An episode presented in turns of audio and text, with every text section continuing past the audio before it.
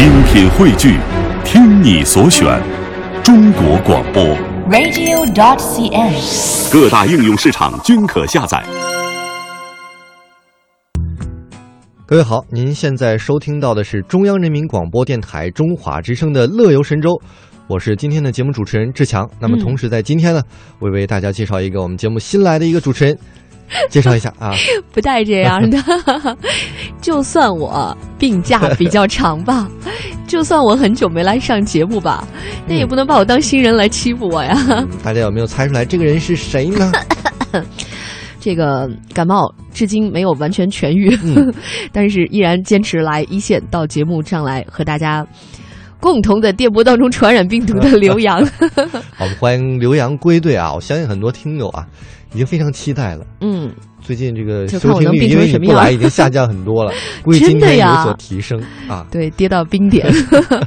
其实最近一段时间在换季啊，是会有很多流感啊、流行，然后也会有很多人这个穿衣不太适，然后结果就导致身体不太适，最后这个就像我一样不幸病倒了。不过还好啊，有一个朋友他发了个短信来安慰我说，嗯，到年末的时候。感个冒、发个烧、病个倒什么的，就跟那个电脑重新格式化一下一样。嗯，就是就意味着我可以重新清一下盘，然后接着就可以再战江湖了。哎呦喂，所以你现在怎么样？有没有涅涅槃重生的感觉？还没呢，我正在努力找感觉的。其实你看啊，这个感冒啊，可能倒是岁末年尾天气变化的时候，嗯我们每年总要是抗争啊、预防啊那么一两次。嗯，但是有一个东西，我们需要每天都跟它战斗，什么呀？这就是起床。这就叫天人交战哈。哎呦喂！所以你会发现，很多这个人起床都有起床的一些依赖的症状，有人就专治这东西。嗯，比如说日本，日本大家都知道哈，这个有一些东西会做的很极致，比如比如说他最近就推出了一款全新的芥末味儿的牙膏，它的色香味儿就跟芥末是非常的相似，几乎就一样。就是如果说你早上起床的时候还迷糊，然后去刷一个牙就彻底清醒了，是这个意思吗？对，那就彻底醒了。那何止是醒了，那都被烧醒了。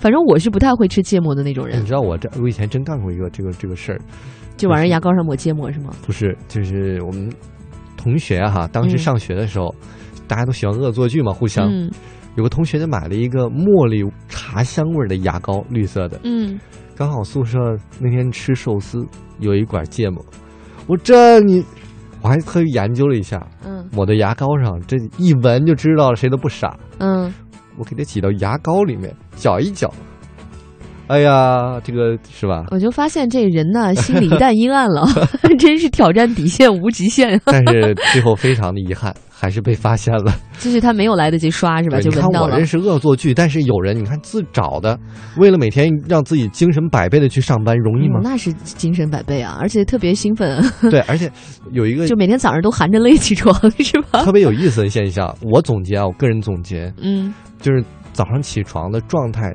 大体分两种，哪两种？一种啊是起床气，嗯很多人就不愿意起嘛，哎，我从一起床就小就这样。就发脾气。对，哎，你干嘛？你又叫我起床，然后之后长达可能一上午或者几个小时看这有点时间长，几个小时吧，那看可能是昨天晚上就根本没睡好。看什么都不顺眼。嗯哎呀，你什么早餐？你什么这什么衣服？哎反正看什么都不穿了顺眼。走了，不穿了。那个大家看你也不顺眼。这是第一种，嗯，还有一种，就立马就变一个样了，就马上你就感觉就就变成。我 我不想起床，就是起床累这种是？吧？啊我，求求你了，再让我睡十分钟。起床！啦，就十分钟。十分钟，迟到了，快点！哎呀，不行了，再说眼泪都下来了。不是你不用吧？你分的这两类就没有一个好的是吗？就没有人起床起得特别开心，然后精神抖擞的吗？但是我一定要在这儿提醒大家，咱们都是好听友，都是啊，我们自己的主持人，我一定要提醒大家，不要跟这类的人交朋友。为什么呀？起床说起就起的人，他以后真的什么事儿都干得出来，就是够狠是吧？太狠了。所以你看，人生啊，从早上起床就开始有了分界线了。嗯，那么遇到这两类人呢，都可以使一使这种所谓的芥末牙膏，就是每天早上就啊，嗯，你要不要我送给你一个？不行，那我就彻底不起了，又病倒了。但你知道我前两天感冒的时候，那个鼻子不通气，晚上睡不着觉，我觉得那会儿我倒挺需要这么一个芥末牙膏的，能让我打几个喷嚏，然后比较比较爽，比较酸爽。顿时这个气在这个身体里面就贯通了哈。对，其实起床这个事情吧，还有很多人，比如说有些人喜欢按闹钟，我自己算过，我自己因为有时候有一个小睡模式嘛，嗯，就是按一下还能再赖个五分钟。我有一次足足按了六七次那个小睡模式我。有一次看那个朋友圈，有朋友分分享这个截图，嗯，就是闹铃响他按掉，闹铃响他按掉，按掉了十几次，而且他以后的闹钟你知道吗？从六点半开始，一直设到了七点四十。我说你这个早上就直接设到七点四十不就完了吗？对呀、我说你早上起床水分也太大了，不是，他是深深的了解自己的人性，所以才会这样睡。不好。但是你看发现啊，现在最传统的就是闹铃了，但是现在很多方法都可以让就是不一样的这个闹铃创新，嗯让你起的舒服一点。比如说啊，你如果你特别像刚才说的是，它一响你就摁，有专门的，嗯来一个这个环，这个把环叫什么十环的那种就飞镖啊，飞镖，嗯，你必须飞中那个十环，才能够那个闹铃不响了。我天哪！你想想，不是我清醒的时候也打不中十环的，我这一早上就在起床这一件事情磨一上午，所以多难啊！还有一个就是是何必为难自己呢？还有一个就是 我特别想买的，我前一段时间差一点就买了。就是科学家说呀，起床闹铃是会给你一个炸醒的感觉，啊，但是呢，人类他喜欢那种自然光，嗯，早上起来日落而息，日升而不是早上起来就日落而息了，可见你就是不想起床。日升而 作嘛，嗯。就是它有个台灯一样的闹钟，嗯，快要响的时候，它提前那个光逐渐的亮亮亮，用那个光把你照醒，照醒哈，人就会那个不用啊，你换一个薄一点的窗帘就 自动达到这个效果。也这么。想的，后来我就没买。可是在北京不行哦，因为北京就是现在好像早上应该是在啊，你一说窗帘，我突然六点多的时候天还是黑的，六七点钟天你也还。起不了那么早，别装了。我每天早上都七点起床的，那也你也可以把你照醒，但你知道我前一段时间听像我这种眼皮儿薄的，确实是听某人，我买了一个窗帘，哦。特别厚，我就为了睡个安稳觉。你看那个有一天人对你多好呀！我把它全拉死了。嗯，早上九点多，我一起床上厕所，我说 呀，还黑着呢，怎么这么黑呀、半夜接着睡吧。我以为是半夜的。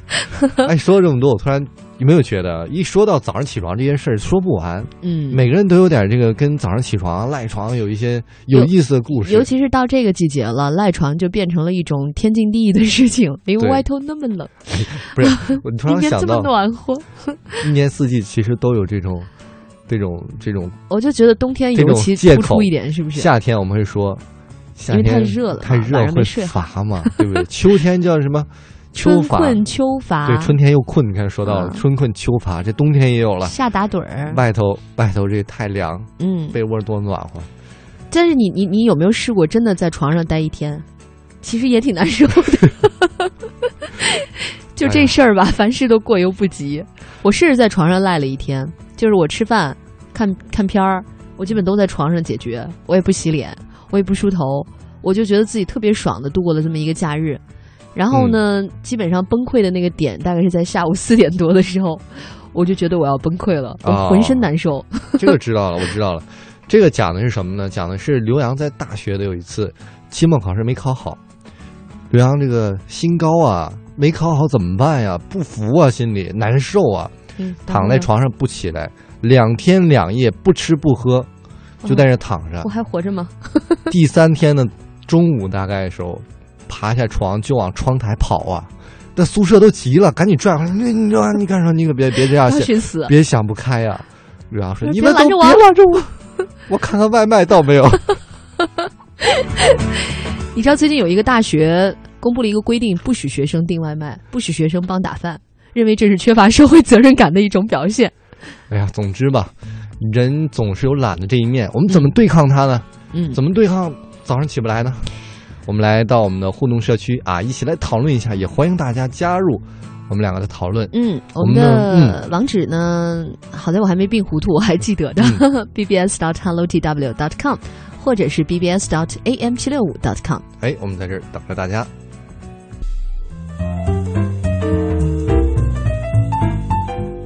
好啊，我们回来来跟大家预告一下，今天我们节目中即将出现那些精彩的、有趣的内容。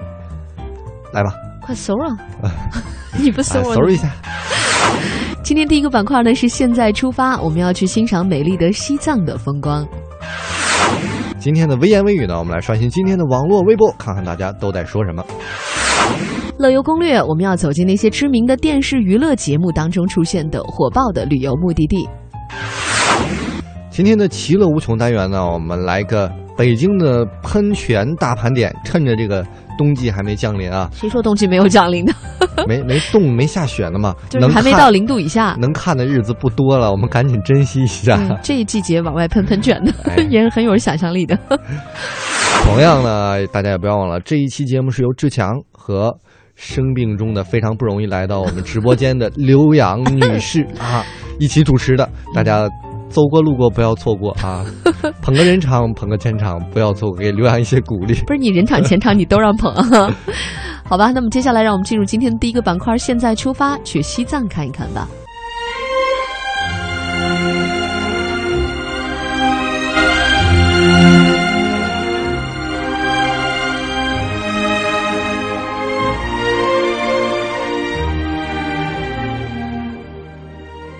好，那我们今天非常开心，因为我们又请到了这位美女旅行达人，大家好，她的名字叫付杰，哎，哎，她的微博叫做小富婆，大家可以关注一下。嗯，我们的旅行达人付杰，除了在西藏待了一段时间，还去到了尼泊尔。哎，那么你穿着漂亮的纱丽，嗯。看到了什么样的美景呢？跟我们大家说说。呃，其实是这样的，因为尼泊尔它好多不同的风光，比如说嗯。在博卡拉，它非常适合徒步，天然氧吧，它好多瀑布，它是不是海拔就下来了？不像西藏那么大，对，它正好还是在哦喜马拉雅的另外山脉的另外一面。就四季如春的感觉了。对，我们哎刚刚开车到边境的时候，就看到瀑布群啪啦啪啦，就像水帘洞一样这，个是特别有意思瀑布直接。打在你的车上一，座山两边是不一样的对，，完全不一样的风情。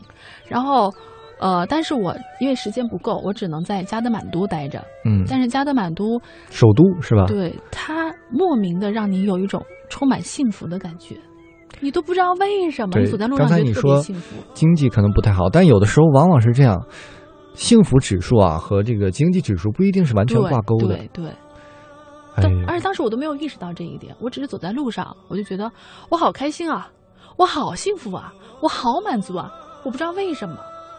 直到后来我回来有一次看到苏丹说苏丹也是一个幸福苏丹是全世界幸福指数最高的，幸不是很高，是最高。哦，渊博。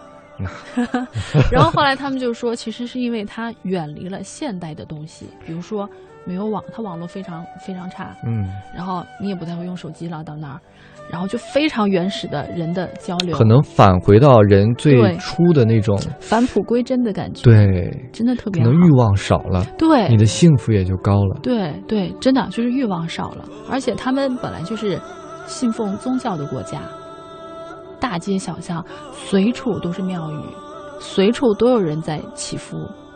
对，往往其实有的时候有一些这种信仰的国家，幸福指数可能也会高一点对。比如说苏丹，其实也是嗯比较像的。嗯，对，其实像苏丹呀、然后印度呀、尼泊尔啊，就是挨着嘛。对对对他们那几个国家风情都是差不多，就特别好。然后尼泊尔有一个最大的一个让我们感觉到非常好的地方，就是它的汇率非常的合适。对，就是我们摇身一变，就每个人过去都是万元户，哎呀，手拿好几万，甚至有十几万，啊、消费也比较低，在那边就是你感觉可以过上大爷一般的生活。有的时候我觉得去这种国家也是真是一种享受，对因为你平时可能是我们都是白领，在一个大都市里面努力工作挣一点钱，平时要掰着手指头算。对。到这个地方，你花钱放松，也是一种快乐的享受。我不用想说我要怎么省了，我也当一把富人。哎别人看见你很开心，哇，Chinese Chinese，哎有，钱有钱，也当一把这个 VIP，对对对对对，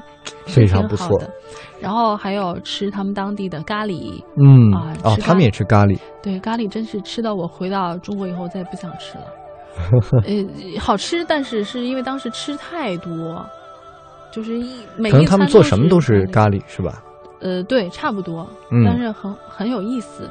然后，呃，在加德满都吧，首先我们住的那个区，也就是像之前说的，就是类似北京的王府井，就是吃喝住嗯什么都有，呃，就游客也很多，吃的也很多。但是你老是感觉它是被人人为的营造出的一可能跟这个城市的对真正原本风貌不一样。对，所以呢，我们后来就去，也是在一个深圳的一个小男孩的提醒之下，我们去当地看了一场电影，哎，这是一个 新思路。我们有的时候去当地，别老看什么景点，风景，看看人家当地人吃的饭店、逛的地方、看的电影。对，而且全尼泊尔语，你们去看什么了？但是是运气特别好，就是我们看那部电影吧，那个男主 呃不是是尼泊尔本土电影，嗯，然后呢，那个电影的男主角他是个哑巴，没台词。对他都靠他的肢体，所以呢，我们还是能够看得明白，能看懂。啊，好不好看？好看，尼泊尔电影还不错，好看，但是好长，多久？两个多小时，两个多小时而。且特好特好玩的这个有。点像印度了。啊，对对，而特好玩的是中间他会中场休息，会有人推车进来卖好卖好吃的，诶，就卖吃的。这有点像很久以前电影，很久以前美国电影是中间有休息的。啊，我考你一下，你知道为什么他们那边的电影都非常长吗？有以印度为主，啊，为什么呢？因为啊，印度刚才我们大家都知道，印度的经济不是特别好，嗯，然后他们可能看一场电影是相对比较奢侈的一项东西，哦所以家庭主妇啊或者谁啊累了一天了，工作一天了，好不容易看个电影，你凭什么一个小时多就完哦了？要享受多一些。所以为了满足大家，一般印度电影都是三个小时以上起的。哦你像之前虽然很火的叫《三个傻瓜》嗯大闹宝莱坞》嗯那么好的电影也是很长很长。哦，为了充时间，也是为了当地人的风俗，还中间加入了歌舞，所以他们那边像尼泊尔啊、印度啊，歌舞都是特别的盛行，而且电影特别的长。嗯，科普，对哎，给大家一个提示，所以大家不妨也去看一看当地的电影。对，确实是非常，我觉得这就像你刚刚说的，是一个很特别的一个玩法，一般人不会想到说，哎，我看不懂，我去那干嘛呀？其实我就是要去体会啊。你看不懂，你看看你周围的人呗。而但是当时我们去的时候，确实有一个很大的感受，就是我们在那个 Central Mall，就是他们他们叫做 Central Mall，就是一个很大的一个购物中心，非常的现代，就是你都不会想象说这是一个跟拉萨差距这么大，就是经济差距这么大的一个地方会有的，因为它的那个大厦的呃现代化的程度是拉萨没有的，就是在拉萨都没有见到。是首都嘛，呃，对，然后它里边的，就是我们去看电影，它的安检非常严格。比如说像我们在中国啊，你可以带吃的，你可以手机、相机带进去，对吧？它每一个都要过安检门，跟你在机场是一样的。它只要搜出来。来，一定要让你去，呃，就是去存包，一定要存进去。No camera, no food, no smoking，这是他就是写在外面严格写的。然后我们觉得哇，好严格，这不是一个很幸福感，然后节奏很慢的国家应该有的东西。可能当地来讲，看一场电影是稍微像我又来了说的有点奢侈奢侈，哎所以就应该有高规格，是吗？可能除了高规格以外，它可能需要真的需要一种仪式感。嗯，对对对对对，反正到到，我觉得反正都是不同的体验嘛。哎然后看完以后，那电影呢，它有一个这个电影主要讲的是一个不会说话的一个男孩儿喜欢一个富家女，然后你看。按照大家的思维，就这样的富家女的家庭是不会同意的。然后这男的也做了很多努力，然后也吃了很多苦，两个人终于在一起了。然后到中间他们好的时候呢，他们有一段，我觉得据我们的朋友说，应该是在博卡拉拍的，就是风景非常的漂亮，就是在呃农田田园，然后他们俩就搭着路上的一辆随便的一辆卡车，骑着自行车就在那里边疯狂的玩儿，就是最美好的恋爱时光，就是那个意思，风景特别好，就是。虽然说我没有去那个地方，我没有机会，没有时间去，但是我在电影院里看到了这个他们当地的一个东西，我觉得也是一个不同的体验吧。还真是。所以今天我们的旅行达人付杰，嗯不但带来了他经历的，而且给我们开拓了一个新思路，嗯就是你到一个地方看看，用一种不同的方式去游历这个地方。对，好了，那么也到了我们这期话题的尾声了。我们希望下次再有机会跟付杰一起来聊他的旅行经历。嗯。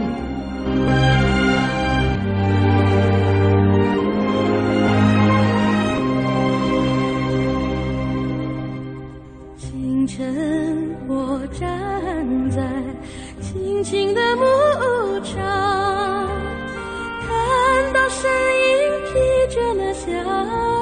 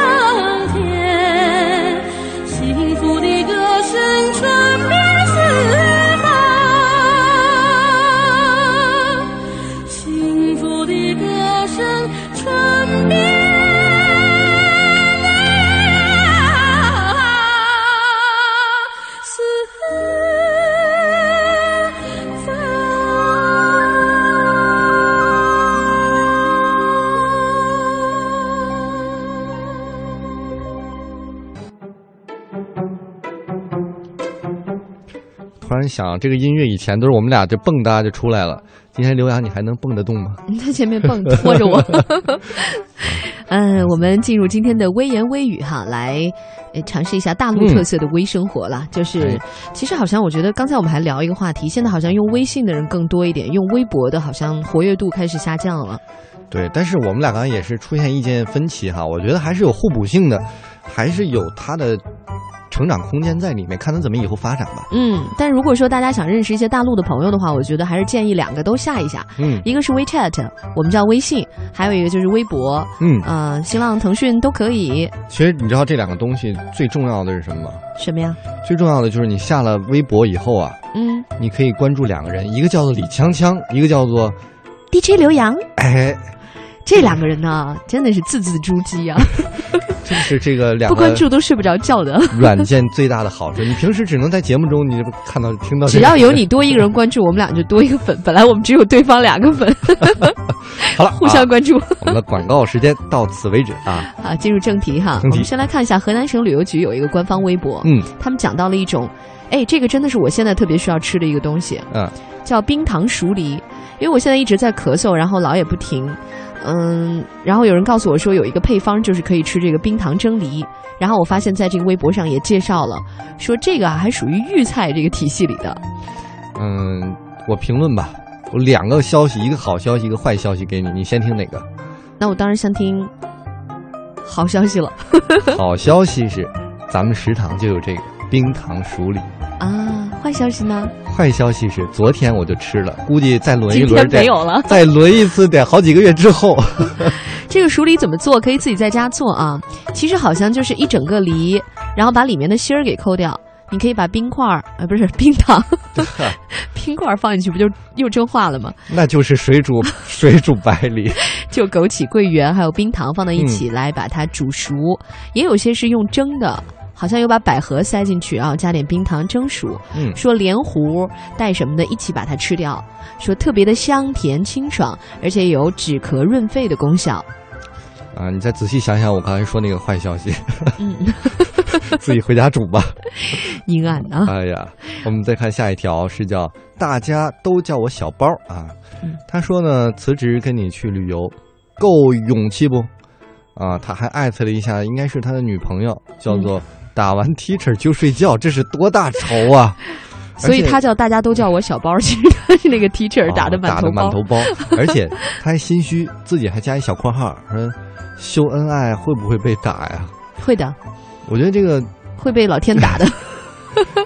辞职去旅游卷去旅游啊，真的是需要勇气。没有，我觉得很无脑。没有，现在最流行的就是 我今天可能是病了，我今天有点怨毒之气。格外的阴暗。人家为了爱情怎么了？而且现在最流行的旅行界的一个词儿就叫做间隔年，嗯，一定要去把这个工作辞掉，好好的那是没找着工作的人。放松身心。你先玩一年两年的，对不对？对，然后花的谁的钱？老爸老妈的钱，那我就不管了，是不是很无脑？哦，对他花的是女朋友的钱，他辞职去旅游了吗？你这负能量太多了。不，这事儿确实挺负能量的，我觉得真不值得鼓励啊！什么辞职去旅游，什么间隔年，什么穷游，什么壮游，能不能先把自己的生活过好，不要在旅游当中寄托那么多呀？姐，咱们是旅游节目，你在这号召大家都不去旅游，咱们这节目得黄啊！不是，能不能那个听了我们的节目，听听到底怎么去，然后再好好计划一下？就是我们节目的宗旨是听了我们的节目，不要去旅行，好好回家工作啊，不是工作之余去旅行，好不好？好吧？调回来了。湖北日报，嗯，这条微博呢是说到今年神农架开这个冬季游，这个我还蛮感兴趣的啊。嗯，有一些传统的一些旅游景点，总觉得好像在夏天啊，就是呃绿意盎然的时候去，但实际上呢，冬天去呢也会看到不一样的景致。今年呢，随着双神线，就是神农架到神农溪这条旅游公路的改造完成，它有一个景区叫大九湖景区，嗯以前冬天都去不了，因为那个老路线可能有冰雪啊，所以它就不通路。那么今年就可以向外地的自驾游客开放了。大家呢就可以走这个沪蓉高速，然后呢穿行这个双神线。哦，这条路我觉得都挺神的啊，听着双神线，双神线从神农架开往神农溪，啊，说不定还能碰到野人。为了确保自驾安全，大家还是白天通行，晚上还是不要走山路了。啊，别遇到野野人哈，晚上。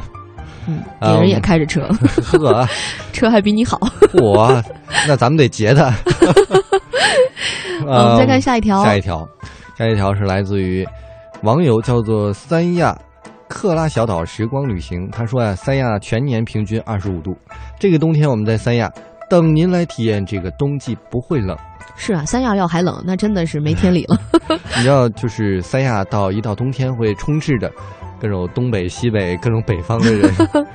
对，北方人太渴望在冬天的时候嗯数九寒天能下一次海滨浴场。哎，其实说到这个，不光是中国这样，其实很多美国也会，北部的一些城市，在过圣诞节的时候会去夏威夷啊、去一些温暖的美国的城市去度假嗯，现在他们好像更喜欢到三亚来了吧？有点有点远，齁远的。但是有异国风情啊。一般他们好像更喜欢去东南亚了。现在欧美人夏威夷是传统的一个度假胜地，但是现在去多了也觉得，哎呀，混沌鲁鲁也就不过如此嘛，不如去一个什么泰国的一个什么岛。，对，你们不去那火奴路肯定掉价嘛，掉价之后我和刘洋再去。我们去就显得很高档了。我们再看下一个啊，哎，这是 S M W 啊，一大袋串儿，他的名字。他说十一月游蓬莱，嗯，哟，这真是有想象力啊！山东蓬莱，我印象中北方的冬天，尤其是海边儿，那得嗯多冷啊！其实还好，山东那一带应该有海洋气候，所以它会它也嗯下不了海。那 啊，你的这个就是个误区，海呀、它不是用来下的，就是用来用来上的，感受的。就是有的时候你不就不进到海里去，你在海边看一本你喜欢的小说，听着海风，吹着、嗯 啊，听什么？听着海风，吹着海风，听着海浪，那感觉也嗯特别的棒。对，基本像你这种不会游泳的人。你 不要说一到海边就往里扎不，过说实话，我夏天去的时候也没下海，你看看，夏天风浪太大了，它会那个在海岸边上会有那么一个颜色的旗帜吧，对，红色的那个旗帜就代表着风浪很大，是不能下的。嗯，然后我就看到有那个安全巡视员，有一位先生，真的就是想挑战一下。嗯，他也没挑战多远吧，大概有个十米五米的样子。他好像就是很喜欢下去以后迎着那个浪打他一下，他就是想体验一下那种伪冲浪的感觉。体验一下激情澎湃的感觉。对，结果捧了没两下呢，就被安全巡视员给拽上来了。我是后来整个海滩都听到巡视员在喊他，说你呢，回来，多危险呀、让浪打打到你脖子了。回来一看，打晕了。打到我脖子，脚脖子，这危危险到哪儿去？不过夏天的时候呢，还要看运气了。嗯，总之呢，各个季节都有各个季节的美好。比如说，我就推荐一下，嗯这个季节可以去九寨沟。真的是很少有人去哦。冬天的九寨沟那真的是冰雪世界，因为它那个瀑布都结冰了，也是冷的。就是冰雪奇缘其。实就像我说的，其实冬天你去大部分的旅游地方都冷，但是冷不会掩盖它的景色的美，还是要不冷怎么能美呢？像东北的那个雪乡，是不是？如果不冷，哪能下那么大的雪呀、鼓励大家，即使是寒冷的天气，依然可以有大家出去玩的地方，依然可以选择去旅游，对不对？因为心里很温暖，对吧？哎，没错。好，我们下面送出的这首歌来自卢广仲，《早安，陈之美》。哎吃早餐啊！快点啊！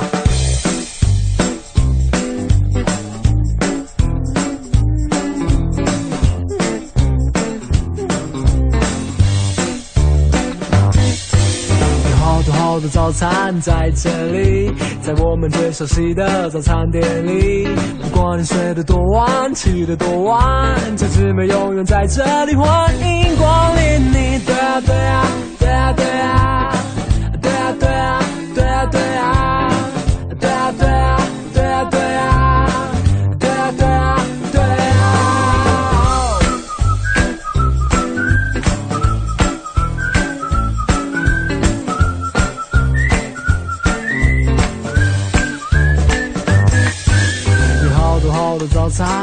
这里，在我们最熟悉的早餐店里。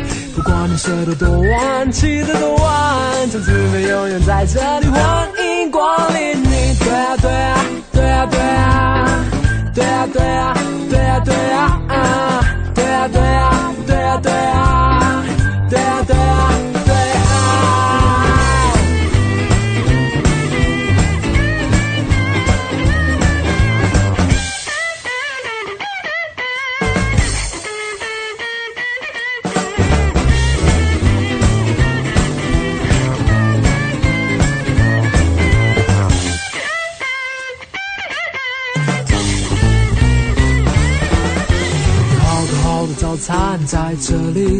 我们最熟悉的早餐店里。不管你睡得多晚，起得多晚，同志们永远在这里，欢迎光临你。对啊对啊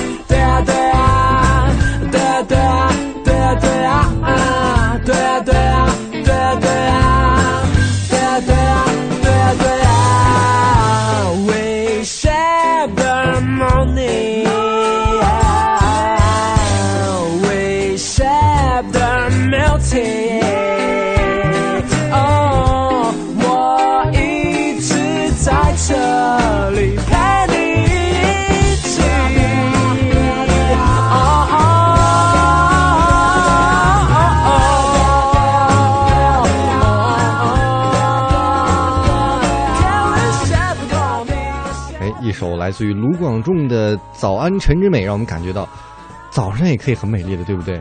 伴着早餐，真的吗？对于我们这样的一种晚睡型人来说，好像人真的是分成有早睡型人呃和晚睡型人的。啊、有一个人跟你一样，就是我们的网友，在我们的互动平台上的 A 三八零，他留言说呀，他说我很喜欢赖床，尤其是在冬天，暖暖的被窝实在是太舒服了，嗯，除非肚子饿到不行啊，不然就不想起来。这应该是你的战友，哎，不是 有很多那种很浪漫的那种偶像剧啊，都是要两个人一定要早上起来在床上吃一顿早餐，才能体现出 真爱无敌，但是这一幕你看表的话，会发生在十二点左右。叫 brunch 嘛，早午餐。然后嘉靖说呢，有人嗯问爱因斯坦啊，什么是相对论？嗯，他回答说，跟一位美女一块儿相处，哈，过了大半天，你就觉得时间过得飞快。嗯，呃，而热锅上的蚂蚁，就算只有几秒钟，他也觉得度秒如年。所以铁杆儿说了，早上铁杆儿你赖床懂我，是符合相对论的定律的。跟自己说再眯五分钟，自以为五分钟过后看看手表，啊，一个小时了，这是无法理解的科学现象。所以大家也会有这样的感觉，以为听乐游神州刚听了两三分钟，怎么回事啊？一看表，哎，一个小时过去了呢，怎么？希望不是刚好相反哦，怎么你们俩还在讲？这让我想起来前两天我又重看了那个嗯诺兰的《盗梦空间》，嗯，我发现好久没看，确实忘了。然 后忘了你跟我们在这说什么呢不？是，我又重新看了一遍之后，哦就是关于这个梦，每一层和每一层的梦，它其实也有这个相对时间概念。比如说，在这一层梦里头可能是五分钟，在下一层里说不定就是一晚上。所以你要这个倍率我忘了哈你。要表达的是，我要表达的就是，我可以在梦里的、梦里的、梦里的、梦里的，我先醒一层，你是你行了你，闹钟响第一遍是我先醒一层，然后再从第二层醒来，你行了。刘洋要表达的是，我们马上进入下一个节，我长睡不醒乐游。好吧，进入下面的乐游攻略。北我们今天跟大家啊，也是分享一个欢乐的旅游的一个方式，就是跟随现在比较火的一些综艺节目去看一看，被他们带动起来的那些明星，还有明星家人去一些玩儿的地方。嗯，比如说像《爸爸去哪儿》在台湾也是非常的热哈。嗯，那么他们呢，第一季是去了那个外景地，然后第二季呢就去了很多一些旅游景点，比如说其中最有名的那个是重庆的五龙天坑，嗯，是不是这个在？变形金刚里也出现了？对对对对，你还是有印象。是你告诉我的，好像。所以这个五龙天坑值得大家去看一看吧，也是第二季现在被带的非常火。对，它是一个国家 C 级的景区，它呢就是一个大娄山和武陵山的一个交错地带，这儿又有溶洞，又有天坑，又有地缝，又有峡谷，又有风丛，哇，景观真的是很丰富，哎可以值得去看看。还有一个在《爸爸去哪儿》第二集的，不是第二集啊，第二季里面啊，我们非常喜欢推荐给大家的就是新叶村。新叶村村，哎，一看就没有看在浙江是吧？对对对，嗯，是非常有文化，但是又有古村的一个感觉。呃，保存着十六座祠堂，还有古大厅、古塔、古寺两百多栋的民居，哇，是一个徽派的一个古建筑群。那就应该是在浙江安徽交界的那个地方了，会有很多嗯徽派的建筑。那么其实江浙真的蛮好的，就是随便开车走一走，我觉得山里面哈、都会有一个小镇，呃或者是一个小村，都是很美的。那么这个地方呢，以前不是很有名啊，现在其实也不是很有名，哎，现在有名了，就因为《爸爸去哪儿》之后是吧？真的很火，而且我，呃，前一段时间想自己还要去呢，嗯。真的是你会看很有古韵，比如说里面有一些，呃，装酒的最老那种酒铺啊，嗯。还有那种古的一些药铺啊，书法的地方啊，真的原来的是古古迹是吗？不是后来新修的仿制的？房子是旧的，人肯定是新人了。但是那个几千年前的人坐在那儿一掌柜也挺吓人的。但你知道它好在哪儿？很多地方建筑是古的，但是它里面做的那些事儿是新的。比如说开一个啊，这个叫什么青年旅馆啊什么的，没有味道。嗯但是那儿你看，酒铺、茶呃药铺，嗯或者是一些然后一进去，啊客官，您是打尖儿还是住店？对，这感觉特别的棒。嗯，我是来拍戏的。还有就是第四站，他们曾经去了都江堰的嗯虹口，那也带动了都江堰的私人定制旅游。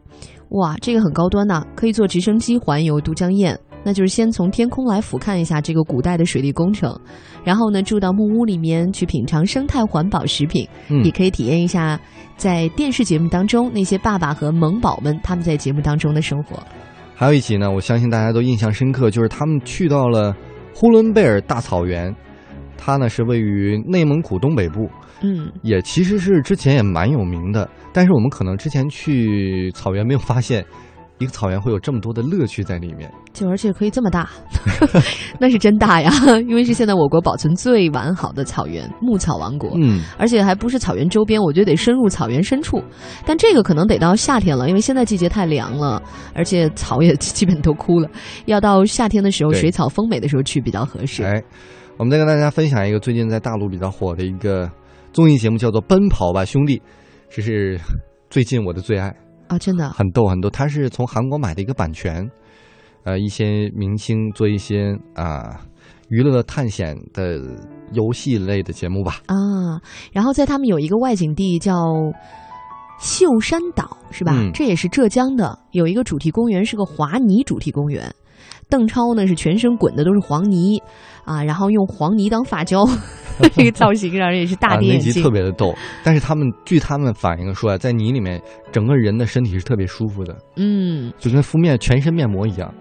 所以其，实其实和泥巴是挺舒服的，而且你知道，我那时候跟我也泡过这种泥巴。跟很多朋友一起看的这个节目，嗯，大家都表示一定要有机会，大家去里面狂欢一下，太。对，我觉得这儿呢，你知道当年我们那个泡泥巴澡的时候，我们还拍了一个，对，就是从猿猿猴进化到人的 那个那个科普图。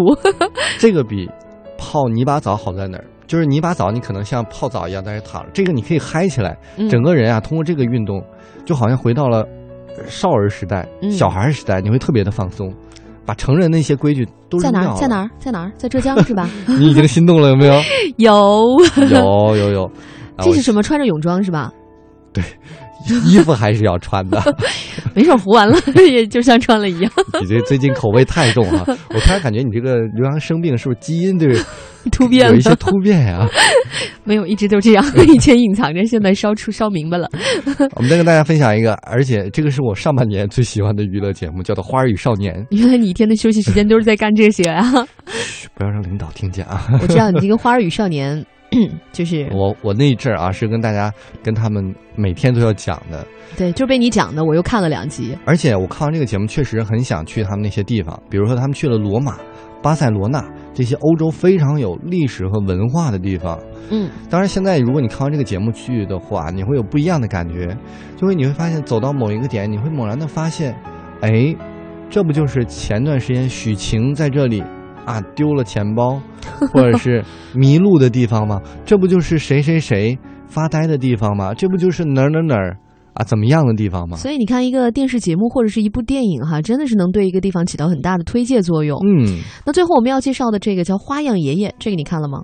这个看了一点好像没有你没看过的，我发现啊，啊，这个做旅游节目嘛，你总要是有一点了解。这没关系啊欢迎爷欢迎爷爷跟大家简单介绍一下也是旅游，真人秀是吧？也是对，而且他的目的地呢也是欧洲，嗯所以这段时间也是把欧洲的旅行带火了。嗯，好了，我们说了这么多呢，大家如果有兴趣的话，也可以自己去体验一下。那今天的节目到这里，也该和大家说一声再会了。哎，那么在节目的最后呢，我们送给大家一个刚才我们聊到的比较火的综艺节目，就是《爸爸去哪儿》的主题曲，送给大家，希望大家有一个愉快的假期吧。嗯，如果现在还没有起床的话，您是真的该起床了。好了，拜拜。拜拜。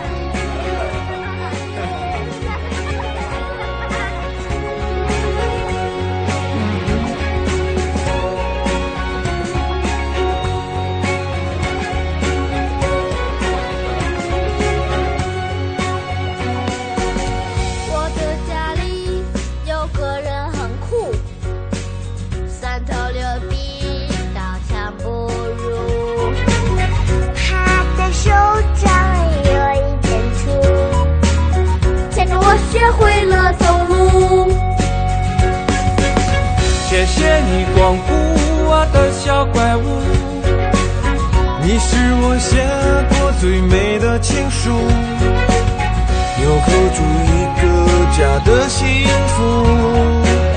爱着你呀风雨无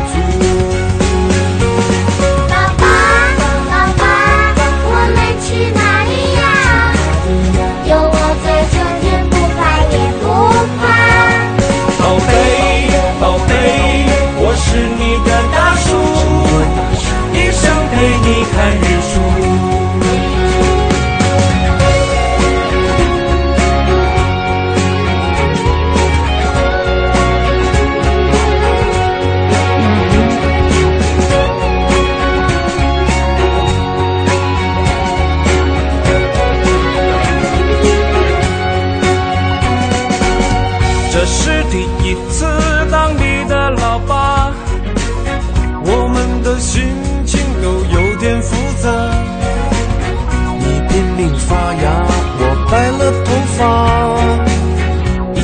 下一步